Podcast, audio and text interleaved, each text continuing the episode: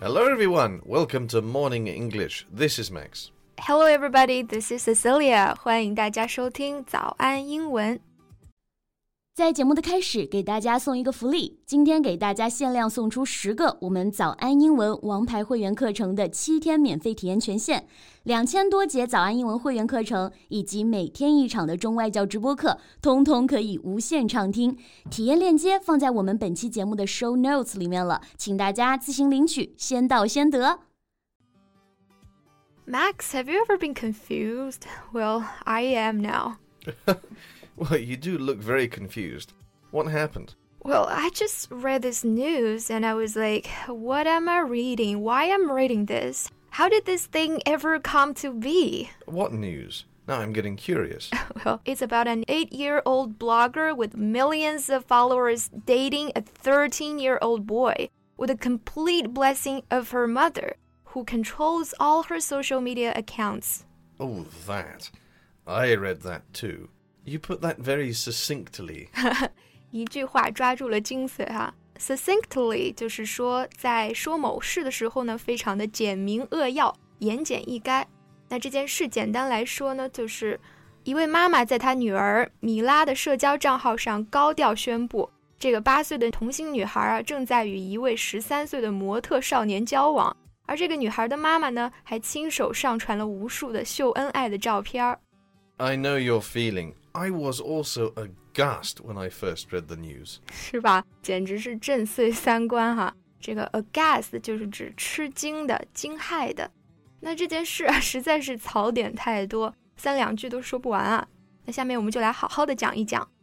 me introduce the heroine first.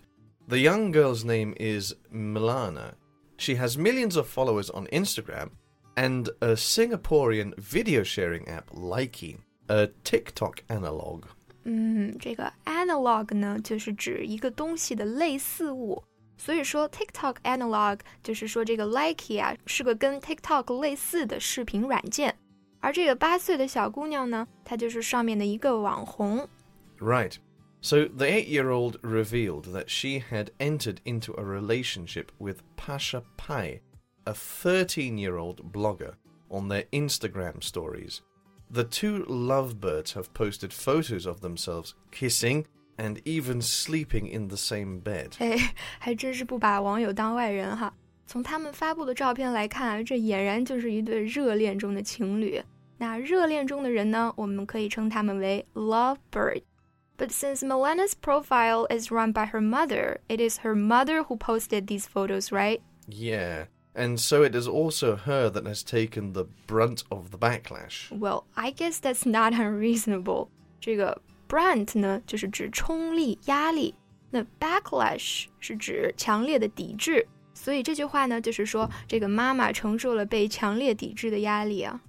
Yeah, but the mother explained that she didn't have a problem with it, noting this is their life and they will figure it out on their own. 只能说这个当妈的心可真大。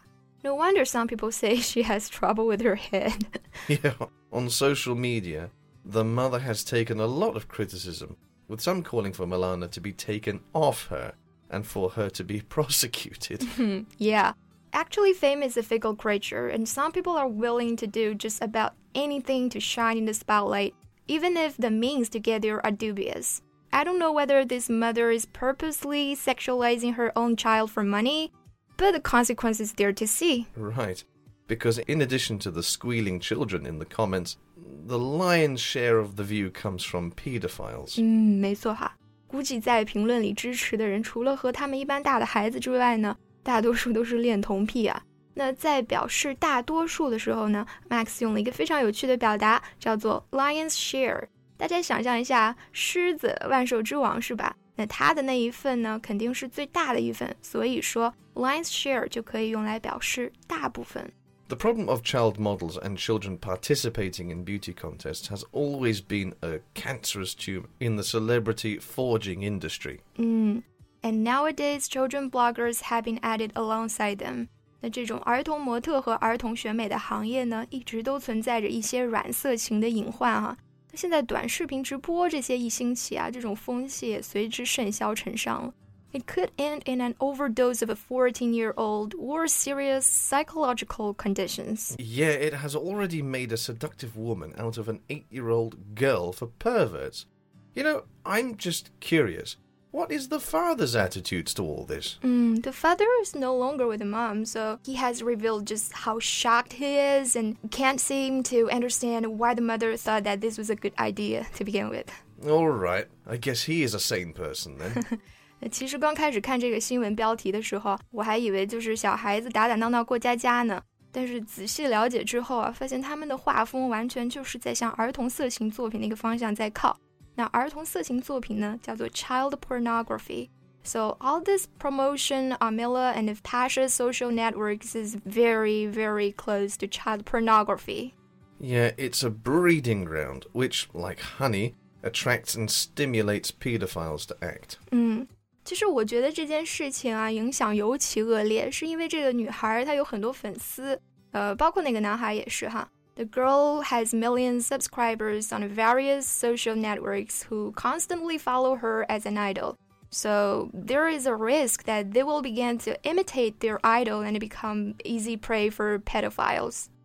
Yeah, this absolutely goes against the normal sexual development of children. A 13 year old boy about to go through puberty will eventually have very different thoughts to an 8 year old girl. At that age, such an age difference is a big deal.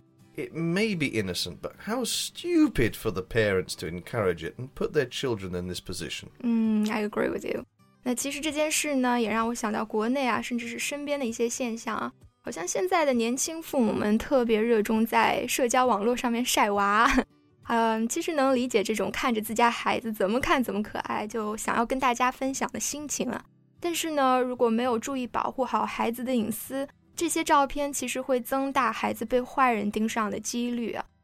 They are basically making it easier for the pedophiles to do bad things with apparent impunity. 没错，就是亲手把孩子暴露在这些丧心病狂的坏人面前，让他们恣意妄为。那 with impunity 就可以用来表示恣意妄为、不受惩罚的去做某事。Besides, when parents are too devoted to social media, they actually have less time and attention for their children in real life. Exactly, they could be sacrificing their real life to build a virtual life. 那比起投入大量的时间来经营社交网络啊，多点时间与孩子真实的陪伴，不是更好吗？那如果是出于呃分享生活的目的发孩子照片呢，也千万千万要保护好孩子的个人信息和隐私。好了，这期节目就到这里。 So, thanks everyone for listening. This is Max. This is Cecilia. See you next time. Bye. 今天的节目就到这里了。如果节目还听得不过瘾的话，也欢迎加入我们的早安英文会员。 成为会员，您就可以无限畅听我们每天一场免费的中外教直播课，以及两千多节原创系统课程了。今天我们限量送出十个七天免费试听权限，试听链接放在我们本期节目的 show notes 里了，请大家自行领取，先到先得。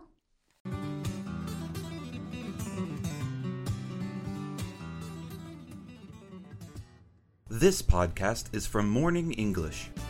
学口语就来早安英文。